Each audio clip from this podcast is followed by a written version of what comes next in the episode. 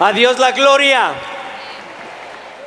Dice la palabra de Dios, he aquí, herencia de Jehová son los hijos, cosa de estima el fruto del vientre. Como saetas en manos del valiente, así son los hijos tenidos en la juventud. Bienaventurado el hombre que ha llenado su aljaba de ellos, no será avergonzado. Nuestros hijos serán las generaciones futuras de este amado movimiento. Dele la gloria al Señor.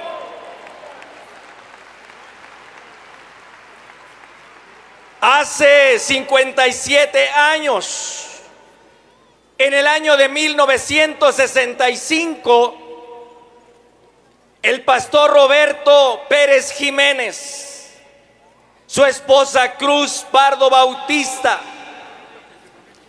en Villaflores, estado de Chiapas, dan a luz un hijo que conoce a Cristo, un hijo inquieto, un hijo que nunca se quedó quieto y era motivo de que su padre, aún en el pastorado, lo criara, lo educara con mano dura, pero con amor.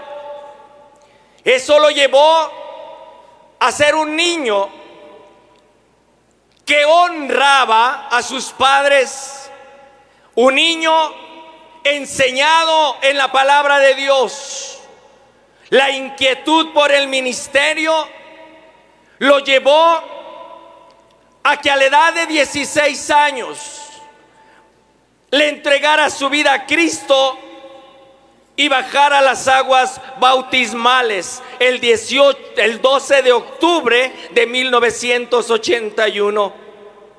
Posteriormente, contrae matrimonio con Leticia Gutiérrez de Pardo. Procrean tres hijos, Suni, Eddie y Josué Junior. Este hombre de Dios, emprendedor y con visión, transforma el estado de Chiapas con un movimiento con un deseo y se hace un conductor y director del ministerio Jesucristo, esperanza segura de Chiapas para todo el mundo. Reconocido aún por las autoridades, con 41 años de ministerio y también por un proyecto muy conocido, la sangre de Cristo tiene poder. La sangre de Cristo tiene poder. Actualmente pastorea la iglesia cristiana. Jesús es el camino en la ciudad de Tuxtla Gutiérrez, Chiapas. Y hoy actualmente nuestro director nacional, y me estoy refiriendo, póngase de pie por favor, a nuestro director y pastor Josué Pérez Pardo. Dele una ofrenda de palmas al que vive y reina por los siglos de los siglos.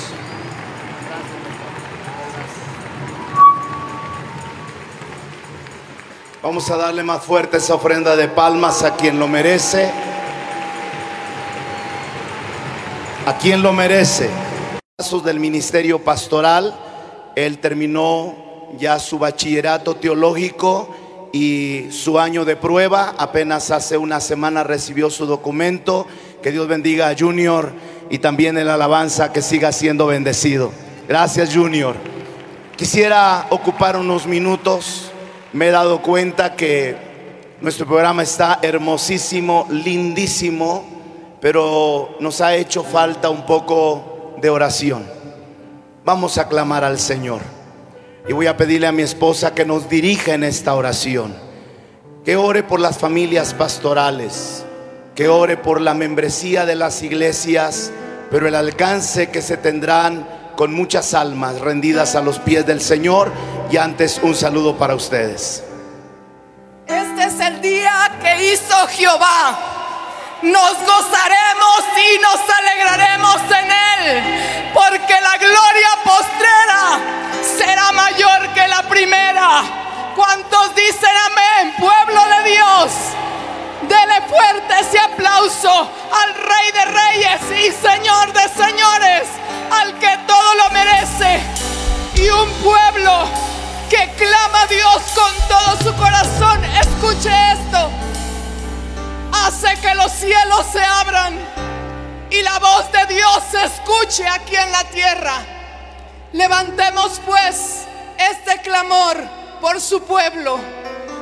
Padre, delante de tu presencia estamos, dándote a ti la gloria y la honra, la, la alabanza y la adoración por siempre porque tú eres digno, Señor, de ser alabado, digno de ser glorificado. En tus preciosas manos está este pueblo, a quien tú has lavado y comprado a precio de sangre. En esa cruz del Calvario derramando hasta la última gota de tu sangre por amor a este pueblo, por amor a la humanidad, Señor. Aquí estamos en un mismo clamor y en un mismo espíritu, pidiéndote por cada familia, por cada esposo, sacerdote de hogar, por cada esposa, ayuda idónea, esa mujer que ha sido clave, parte fundamental en el matrimonio. Las bendecimos, Señor, y pedimos dé sabiduría cada día para ser esas mujeres sabias virtuosas y prudentes que habla tu palabra. Gracias por la vida de nuestros hijos. Bendecimos la vida de ellos. Padre, una nueva generación llena de tu presencia, sumergida, Señor, bajo el poder de tu Espíritu Santo. Una generación que lleve tu nombre en alto. Gracias Espíritu Santo, que la gracia tuya nos inunde y nos rodee a cada día, a cada momento y a cada instante, porque sabemos, Señor, que tu gracia nos llena cada día en nuestras vidas. Gracias Señor en ese nombre que es sobre todo nombre, en el nombre glorioso de Cristo, tu Hijo amado. Te lo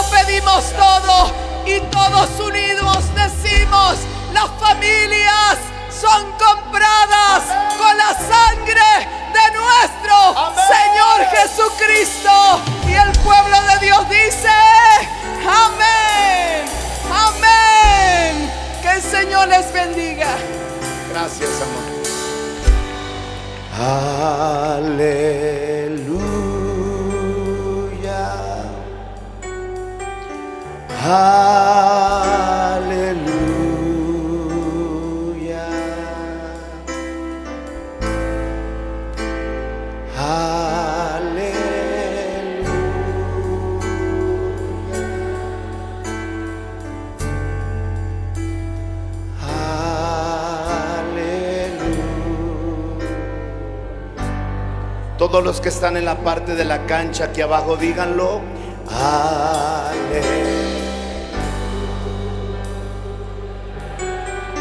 Eso es. Te adoramos, Señor. Aleluya.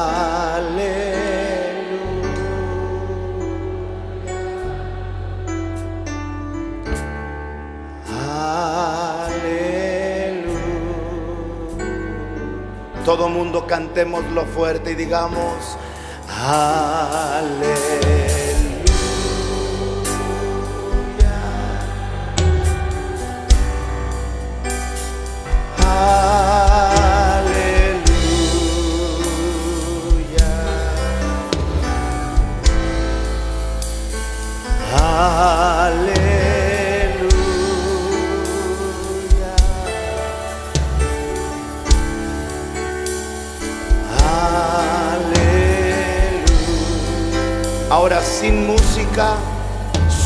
De las mujeres dicen,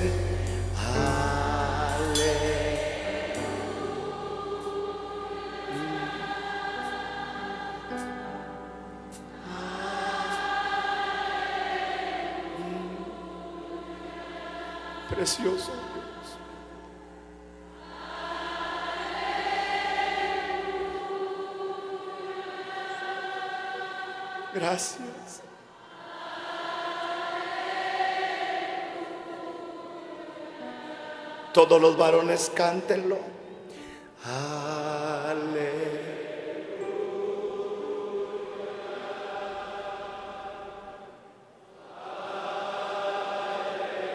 Levante sus manos y adorémoslo a Él.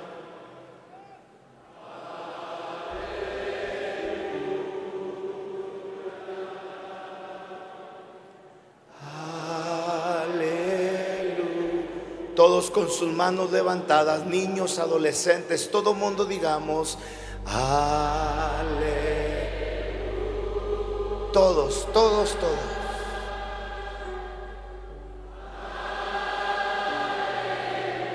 Y démosle un poquito de más volumen a nuestra voz. Ah. Precioso eres Jesús.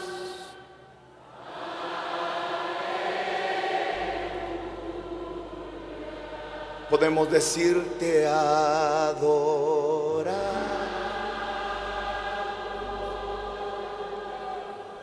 Te Vaya levantando su voz. Vaya levantando su voz. Te adoramos.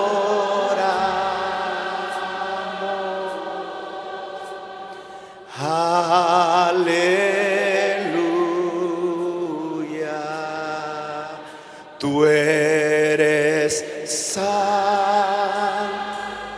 Nuestra voz con ángeles, arcángeles, serafines, querubines que no cesan de decir, Santo, Santo, Santo, el que es, el que era y el día de venir.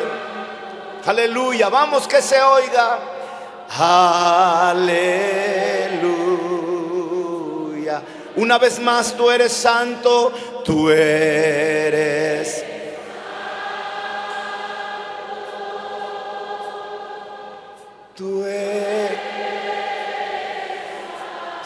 Espíritu Santo, gracias.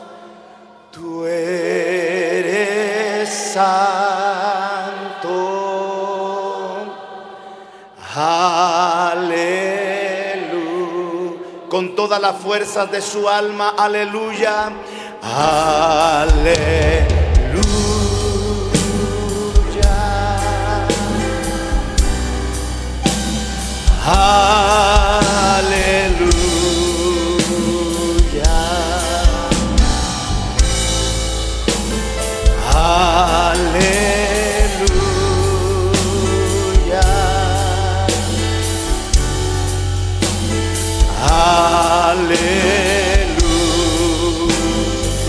La música toca, usted ahora con sus propias palabras adórelo. Levante su voz, levante su voz y dele gracias. El tema del mensaje de este momento es, gracias Dios por tenernos por dignos de predicar el Evangelio. Dele gracias porque quién éramos cada uno de nosotros cuando vivíamos sumidos en la desgracia, en el lodo cenagoso, gente sin esperanza, gentes condenados a la misma condenación eterna. Pero fue la gracia de nuestro Dios, el que en su grande amor envió a Jesucristo su Hijo y como el buen pastor fue en busca de nuestra vida, como esa oveja que se había perdido y nos ha traído una vez más al redil. Y ahora a muchos de nosotros se nos da la encomienda de predicar las buenas nuevas de salvación. Gracias Señor. Le adoramos y le alabamos con todo nuestro corazón porque usted, Señor, merece toda la gloria y toda la honra por siempre. Aleluya, aleluya, aleluya. Alguien diga, aleluya. Alguien diga, gloria a Dios.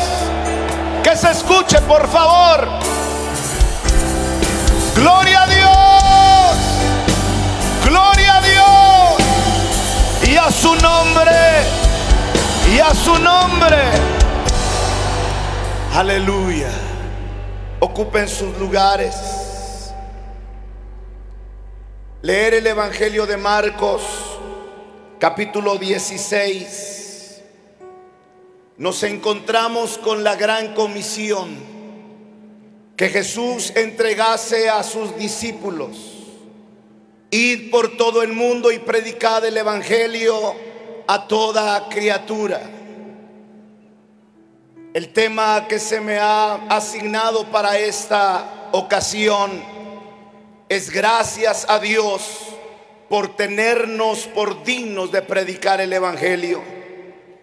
Y a veces pareciera ser que esta encomienda estuviese enfocado únicamente a aquellos que hemos aceptado el llamado pastoral o quizás Dios nos ha llamado con el ministerio de ser un evangelista o un maestro de la palabra o un profeta o un apóstol. Pero quiero recordarles a la iglesia, a cada persona que ha tenido la experiencia del nuevo nacimiento, que es nuestra responsabilidad predicar el Evangelio. Estas señales seguirán solo a los pastores, solo a los apóstoles, solo a los evangelistas. No, estas señales seguirán a los que creen. ¿Habrá alguien aquí que cree en el poder del Evangelio? Que pueden decir con el apóstol Pablo, no me avergüenzo del Evangelio porque es poder de Dios. Sin embargo, en algunas ocasiones nos hemos intimidado porque hemos visto nuestra realidad humana. Y es muy peculiar, es muy común que aún en el mundo natural, aún de los que no conocen mucho de la Biblia o nada de la Biblia, tengan que señalar a aquel discípulo que le dijo a sus compañeros, no voy a creer, hasta que no pueda meter mi dedo en las heridas de los clavos en sus manos y no meta mi mano en la herida de la lanza. No creeré. ¿Alguien sabe cómo se llama ese discípulo? Grítelo. Y cuando encontramos a alguien que duda de algo que le estamos diciendo, le decimos, tú pareces a Tomás. Decimos en Chiapas, vos pareces a Tomás. ¿Por qué entonces se han preparado para ir a ungir a un cuerpo que ahora tiene ya tres días? Porque ya no creyeron que resucitaría. Sorpresa, la piedra está removida. Varones con vestiduras blancas les dicen, no está aquí, ha resucitado. Y María Magdalena, al ver a uno de estos ángeles, le dice, si tú eres, perdón, al ver a un personaje, le pregunta, si tú eres el que cuidas este jardín, dime a dónde se llevaron el cuerpo. Le dijo, por favor María, ve y dile a los míos, ve y dile a los otros que estoy vivo. Y cuando ella llegó y les dijo, sorpresa, buenas noticias, Jesús está vivo. ¿Qué dice la Biblia? Marcos 16, 10. Ella fue y se lo dijo a los que habían estado con él, los cuales estaba, estaban tristes y llorando. ¿Por qué estaban tristes y llorando? ¿No acaso él había dicho que iba a resucitar? Su actitud era de incredulidad. Estaban tristes y llorando al oír ellos que Jesús vivía y que ella lo había visto no le creyeron. Marcos capítulo 16, versículos 12 y 13. Pero después Jesús se apareció en otra forma a dos de ellos que iban de camino al campo. Ellos fueron y se lo contaron a los otros y ni aun a ellos le creyeron.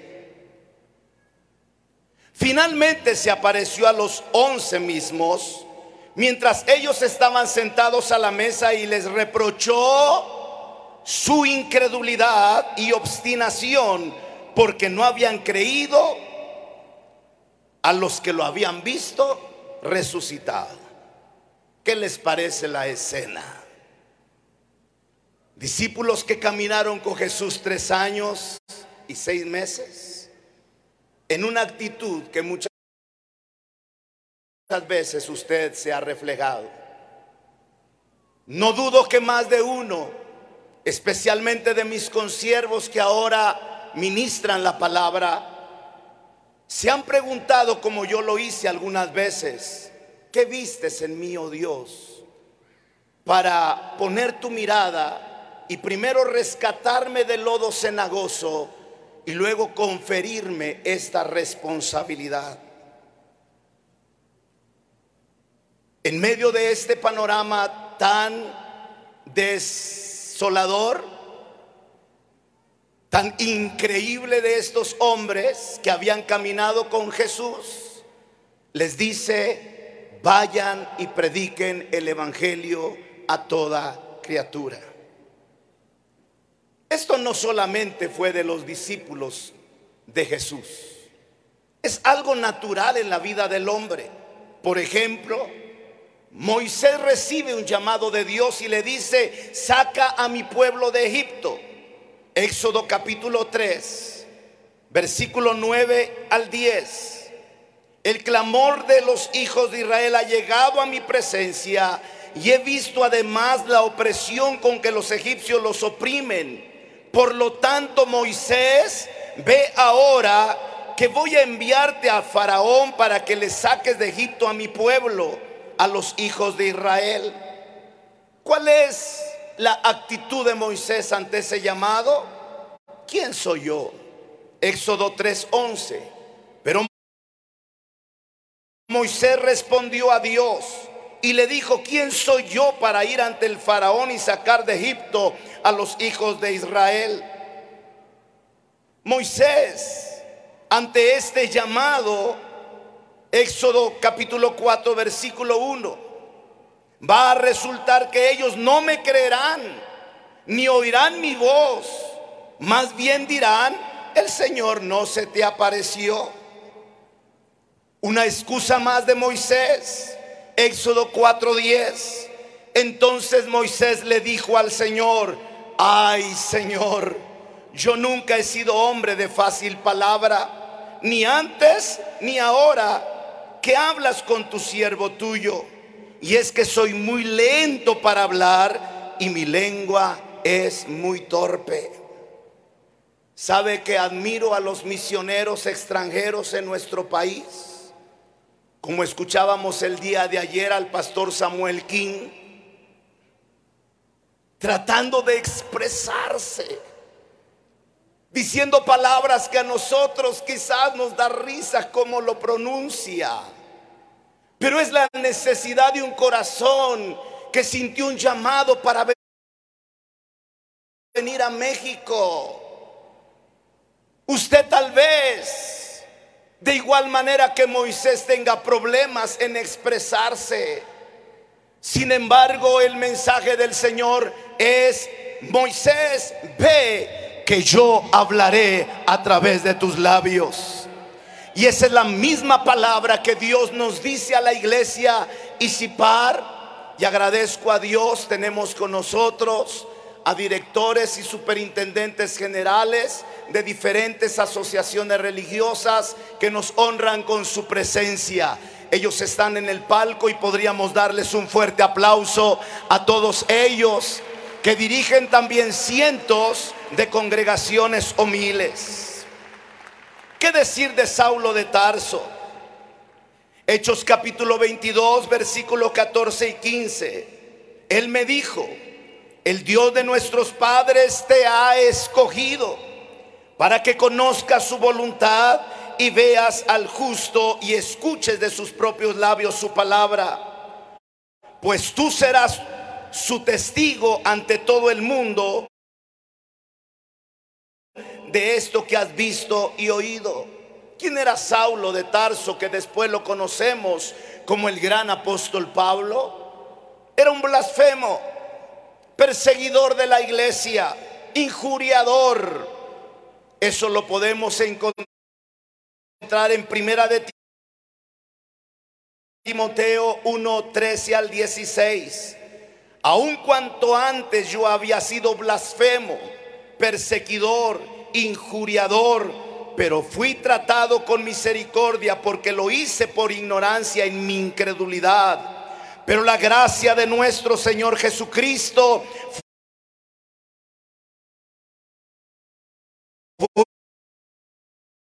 fue más abundante con la fe y el amor que es en Cristo Jesús. Esta palabra es fiel y digna de ser recibida por todos. Cristo Jesús vino al mundo para salvar a los pecadores, de los cuales yo soy el primero. Pero por esto fui tratado con misericordia, para que en mí, el primer pecador, Jesucristo mostrara toda su clemencia para ejemplo de los que habían de creer en Él para vida eterna. ¿Qué decir de Isaías? Un hombre que también reconocemos como al profeta mesiánico. Él recibió la orden de ir a ese pueblo. Después oí la voz del Señor que decía, ¿a quién enviaré? ¿Y quién irá por nosotros? La desesperación, desesperación del corazón de Dios ha sido de generaciones y generaciones atrás. Desde que el hombre tomó la decisión de, de, que como oveja se descarriara por los caminos incorrectos. El deseo del corazón de Dios es atraer a las almas que se han descarriado. ¿Quién irá? ¿Quién irá por nosotros? Y dice Isaías, y yo respondí, y yo respondí, aquí estoy yo, envíame a mí. Sin duda alguna que el corazón de Dios está siendo y entrando en desesperación por la situación en la que vivimos en nuestro mundo. Y la única esperanza es la iglesia.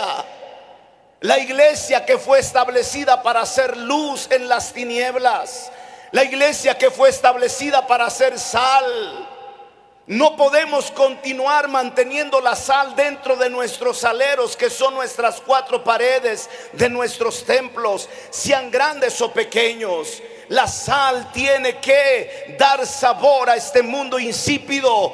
Iglesia Isipar, es tiempo de reconocer que nuestra misión es ir a donde están los perdidos y responder con Isaías aquí estoy yo, envíame a mí.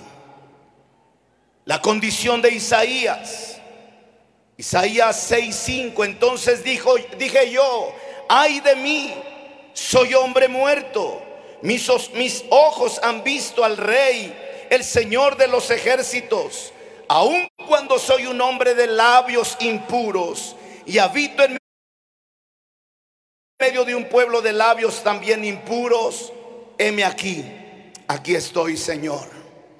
Gedeón. El llamado de Dios a Gedeón es salvarás a Israel de la mano de los opresores. Su condición humana de Gedeón es como yo salvaré a Israel. Segunda excusa de Gedeón es mi familia es pobre. Su tercera excusa es, soy el menor de toda mi familia. Usted lo lee en jueces 6:15, pero Gedeón le respondió, mi Señor, ¿y cómo yo voy a salvar a Israel? Yo soy de la familia más pobre que hay en Manasés y en la casa de mi padre soy el más pequeño. ¿Cuántas veces ha sido nuestra excusa confiando en la situación económica en la que hemos vivido? Pero tengo buenas noticias. Cuando alguien se, le, se atreve a creerle a Dios, cuando alguien le cree a Dios a su llamado, estimados, le tengo buenas noticias. Él nos bendecirá conforme a sus riquezas en gloria. No, profeta, las excusas de Jeremías, no sé hablar, soy un niño. Jeremías 1.6 y yo dije, dice Jeremías, ay Señor, ay Señor, date cuenta de que no sé hablar, no soy más que un muchachito. Todo lo que hizo que estos hombres y muchos más, yo podría continuar la lista y poder entender que no solo fueron los discípulos, fueron cada hombre que fue llamado a desempeñar un trabajo tan especial como es predicar el Evangelio. ¿Escuchó lo que dije? Son razones y excusas que todo humano ha puesto en algún momento sabiendo que la responsabilidad de predicar el Evangelio parece ser inalcanzable, parece ser que solo es para ciertas personas. Y hoy estoy aquí para decirte que ninguno de los que hoy vivimos, y mucho menos ninguno de los que hoy estamos aquí y nos ven a través de los medios de la comunicación, un aplauso a los que nos ven por la televisión, que Dios bendiga a los que están en las redes sociales. Están saturadas las redes sociales con este evento. Habemos aquí cerca de 20 mil personas. Por las redes sociales hay cientos de miles. Estaciones de radio transmitiendo para todos ellos. El mensaje es, todavía hay la necesidad de seguir predicando el Evangelio. Yo no sé si usted sea la persona que en algún momento pensó que no es la persona digna para ello. Un día alguien señaló a una mujer que se le conoce como la mujer samaritana. Todo mundo hablaba de ella como la quitamaridos. La mala mujer que tenía que ir al mediodía al pozo a traer agua para evitar durante la mañana tener que toparse con las demás mujeres que la menospreciaban. Todos la veían como una mujer pecadora. Jesús no la vio como una mujer pecadora. Jesús la vio como su próxima misionera. Cuando llegaron Jesús y sus discípulos en una barca a la región de Gadara, y bajaron de la barca y comenzaron a caminar. Un hombre salió de entre los sepulcros con pedazos de cadenas en los pies y en las manos. Y los discípulos corrieron a la barca porque vieron a un loco. Pero Jesús se mantuvo firme porque Jesús no veía a un loco. Jesús estaba viendo a su próximo evangelista. Estimado, yo no sé qué la gente pensaba de ti. Yo no sé qué la gente ha pensado de ti. Pero para Dios eres su instrumento para poder manifestar la gloria de su nombre. Eres especial para Dios. Y si acaso eso no te convence, escúchame por favor. El Evangelio de Juan capítulo 15 versículo 16 dice, no me eligieron ustedes a mí ¿Están aquí todavía? Prepárese. No me eligieron ustedes a mí. ¿Me podrían dar luz? Porque quiero ver cuántos de ustedes, los pastores, la mayoría de pastores están aquí en, la cancha y parte de las primeras gradas. ¿Cuántos de ustedes que ahora son pastores no querían ser ni siquiera cristianos evangélicos protestantes brinca para atrás, pecho con tierra?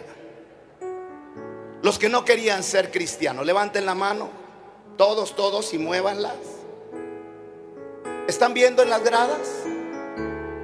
Muévanlas, por favor, los que no querían ser cristianos. Y si no querían, ¿qué hacen aquí?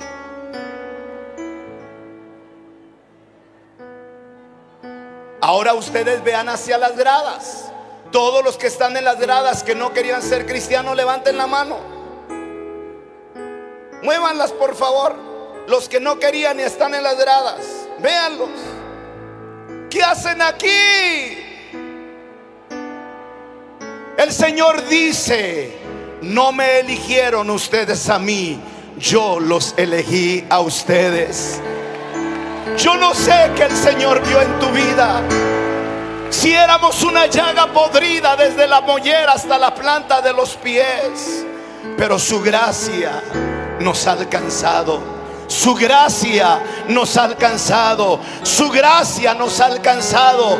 Y por eso hoy estamos aquí para dar gracias a Dios por tenernos por dignos de predicar el Evangelio. Es un privilegio. Está con nosotros el embajador de Israel. Él representa a su nación. para habernos hecho hijos suyos. Qué privilegiados se sienten los hijos del presidente de la República, familias, hijos de gobernadores, familia, hijos de grandes investiduras políticas.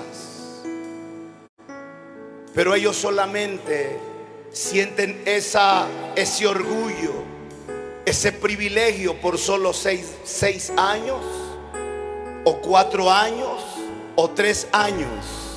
Nosotros somos hijos del Dios Altísimo. No por tres años, no por cinco años, no por seis años. Somos hijos de Dios suplicando que Él nos ayude hasta llegar al final de la carrera.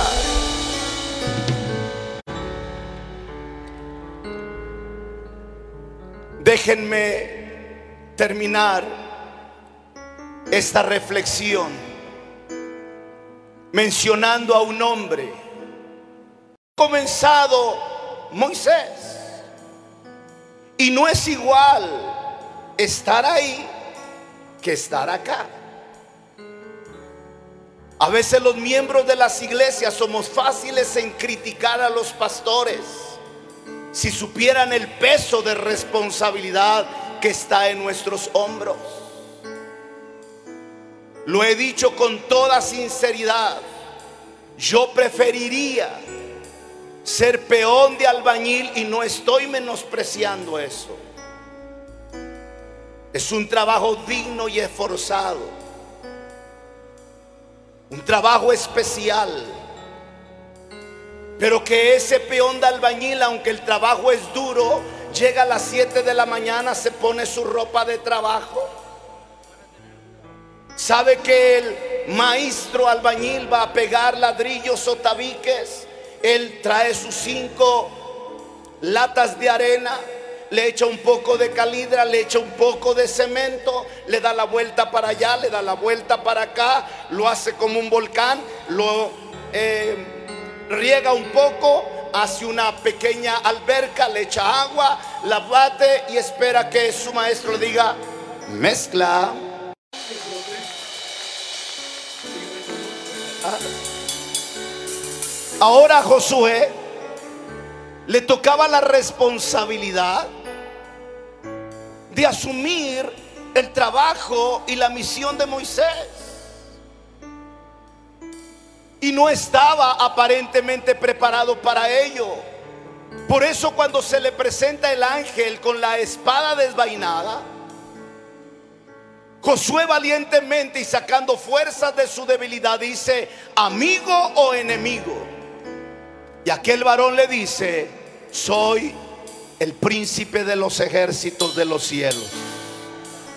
Y Josué se aprovecha y dice, si no has de ir con nosotros, no nos saques un solo paso.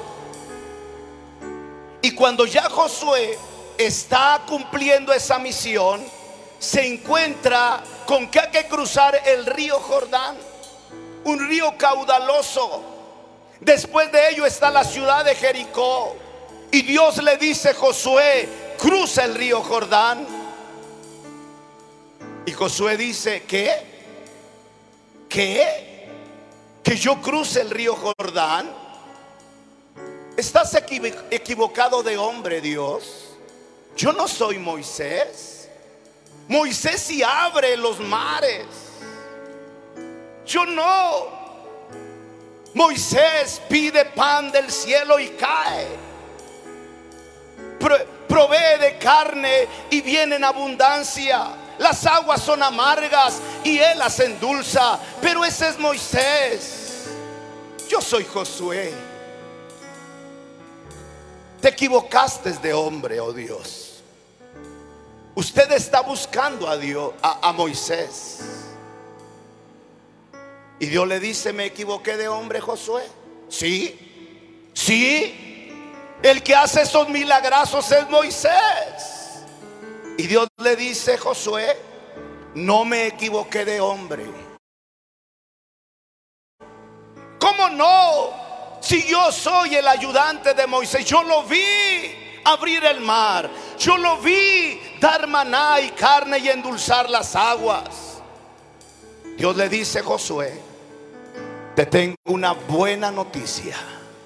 No fue Moisés el que abrió el mar. No fue Moisés el que dio pan de los cielos ni carne.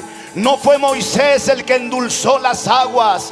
Fui yo, Jehová de los ejércitos y como estuve con Moisés, voy a estar contigo, Josué. Si alguien está escuchando eso, dele alabanza. Dele alabanza. Dele alabanza. Y esa es la palabra de Dios para todos nosotros. El Dios de Gille Ávila el Dios de Billy Graham, el Dios de Luis Palau, el Dios de Tele Osborne, de Oran Robert, el Dios de Morris Cerulo, es el Dios de nosotros, Jehová de los ejércitos es su nombre. Vamos a regresar a nuestras congregaciones. Vamos a regresar a nuestros pueblos, a nuestras rancherías hermanos de Oaxaca, hermanos de la sierra, vamos allá, no en nuestras fuerzas, sino en el nombre que es sobre todo nombre, el nombre de Jehová de los ejércitos. ¿Cuántos estarían dispuestos a decir, si tú vas a ir conmigo, ahora estoy listo para continuar esta carrera? ¿Alguien levanta su mano? Ah, levanta su mano.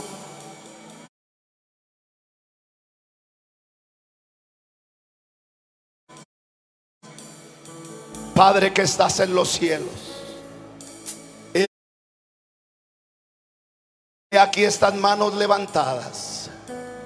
Que como Josué mostramos nuestra necesidad. Que como Josué hoy decimos, si tú no vas a ir con nosotros, no nos saques un solo paso más. Han pasado 100 años. La estafeta se ha estado entregando de tiempo en tiempo. Gracias por aquellos hombres fieles a su misión. Pero hoy nos toca a nosotros. Y no podemos hacer menos cuando tenemos mayores herramientas para poder cumplir la gran comisión. Lo que necesitamos es una experiencia como Moisés. Dios manifestado en una zarza ardiente. Váyase poniendo de pie. Lo que necesitamos es una experiencia de un Jacob que al luchar con el ángel dijo, no te suelto hasta que no me bendigas. No te suelto hasta que no me bendigas. Vamos clamando iglesia, clamando pastores. No sé cuál sea el ministerio, el talento que Dios te ha dado. Pero sin la presencia de Él, solo seríamos címbalos que retiñen, que hacen ruido y nada más. Este mundo no necesita címbalos que retiñen y hacen ruido. Este mundo necesita hombres y mujeres bajo la unción del Espíritu Santo. No te suelto hasta que no me bendigas. Y el ángel le preguntó, ¿cómo te llamas? Y él respondió, Jacob. Y su nombre significa tranza, mentiroso, tracalero, estafador. Y el ángel le dijo, no más serás llamado Jacob. De hoy en adelante tu nombre será Israel, príncipe de Dios.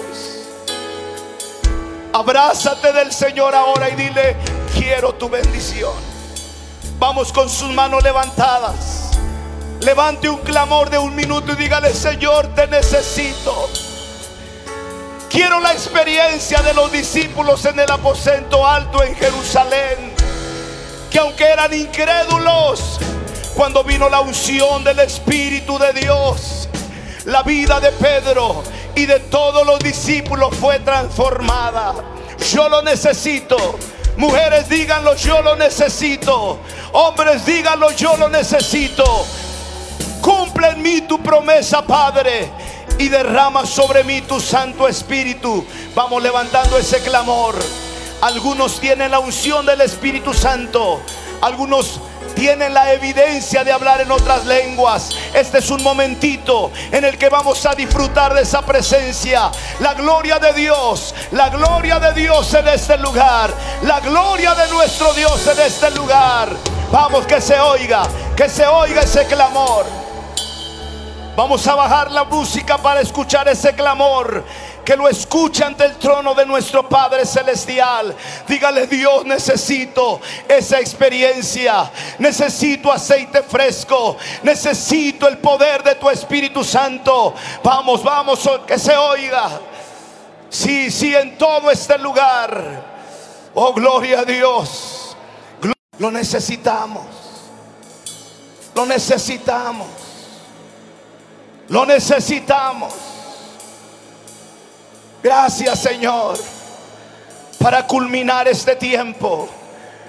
Ponga sus manos sobre el hombro del que está cerca de usted. Si es posible y quieren entrelazar sus brazos, ore por su hermano o hermana que está a su lado. Levante un clamor a favor de ellos. Eso es, vamos, que se oiga. Aquí en la cancha, en el primer nivel, en el segundo, en el tercero, en el cuarto. Vamos. Clama por tu hermano. Quisiera escuchar ese clamor como un rugido. Eso es. Más, más, más. Oh, aleluya. Aleluya. Aleluya. Bautícenos con su Espíritu Santo. Bautícenos con su Espíritu Santo. Vamos, fluye, fluye. Oh,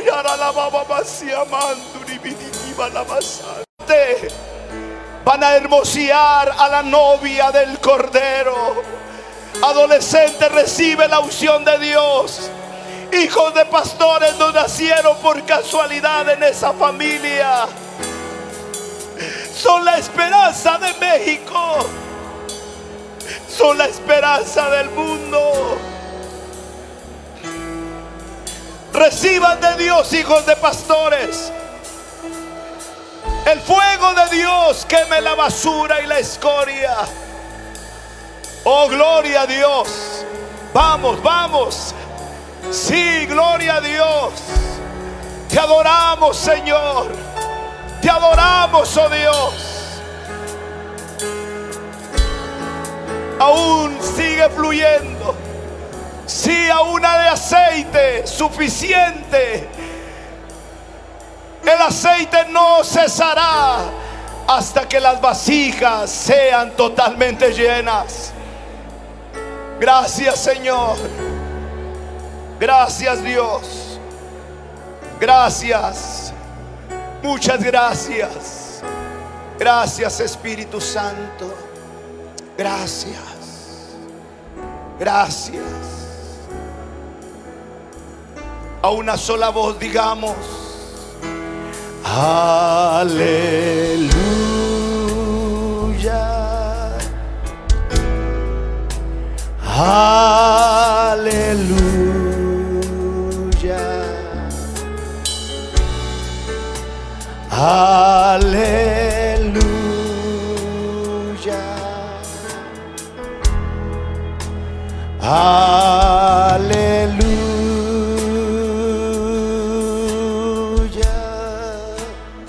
Fuerte esa ofrenda de palmas al Señor. Y mientras aplauda, por favor, abra su boca y alábele. Que se oiga. Vamos, vamos. Vamos. Vamos. Vamos. Vamos. Aleluya.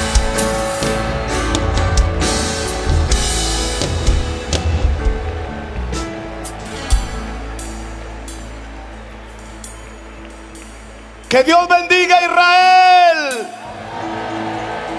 Puede gritarlo a una voz conmigo. Una, dos, tres. Lo pueden hacer más fuerte. Y con un aplauso recibamos al embajador que está con nosotros. Y él tiene unas palabras para nosotros.